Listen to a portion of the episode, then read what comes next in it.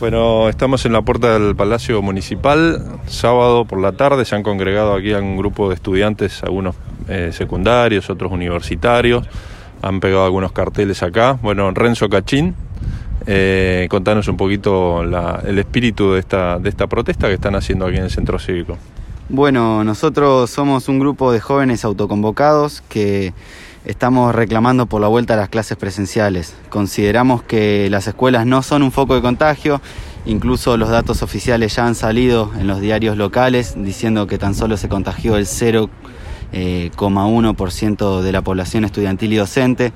Entonces eh, queremos saber por qué todavía no han vuelto las clases y por qué no es una prioridad para los dirigentes. Eh, esperaban que esta semana pudiera, pudiera haber noticias en ese sentido, teniendo en cuenta que la primaria y el, nivel inicial comenzaron.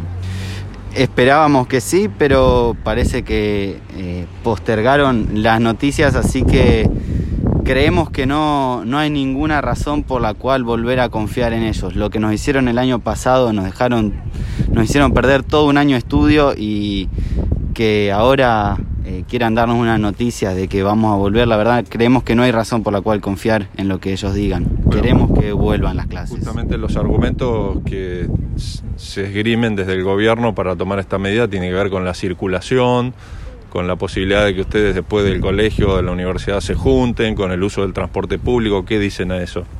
Y nosotros creemos como organización que los estudiantes no somos, no somos responsables del fracaso del gobierno de no testear, de no vacunar masivamente y los jóvenes lo único que somos somos una víctima del Estado que, está rigiendo en este momento, que está haciendo que, que haya un montón de chicos que estén ya en la fase de depresión básicamente, de que no puedan socializar, de que ya perdieron dos años de vida y contando. Y ya es indignante de que ya varios chicos no puedan seguir socializando, no puedan eh, ver a sus maestras, maestros, aprender y es un derecho básico, está en la Constitución, está en varios artículos de, la, libre circulación, de, trabajar, de ir a la escuela, pero se ve que este gobierno no respeta la institución y no respeta la Constitución. Así que por eso estamos marchando, bueno, manifestándonos.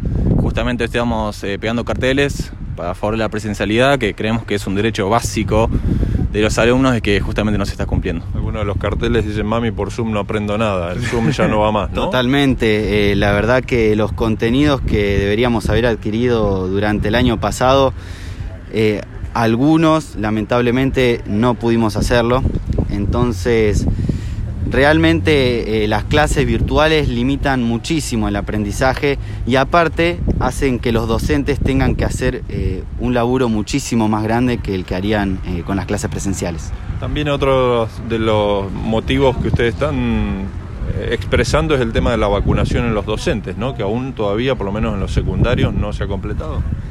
No, todavía no se ha completado y creemos que ellos sí son esenciales, sí los deberían vacunar, pero bueno, eh, como, como decía mi compañero, este gobierno no respeta las instituciones, tiene distintas prioridades y prefieren vacunarse ellos antes que nosotros dos. Y también para agregar que justo hoy es el día de, vacunación esencial y se están vacunando un montón de maestros que también están en contra de la presencialidad y están también eh, ocupando un rol que no deberían ocupar, eh, vacunándose para supuestamente ir a la escuela pero están en la comunidad de su casa y no están ayudando al proceso de los alumnos para, para volver a las clases. Muchas gracias chicos. Recordame tu nombre. Juliano Polameque. Gracias. ¿eh?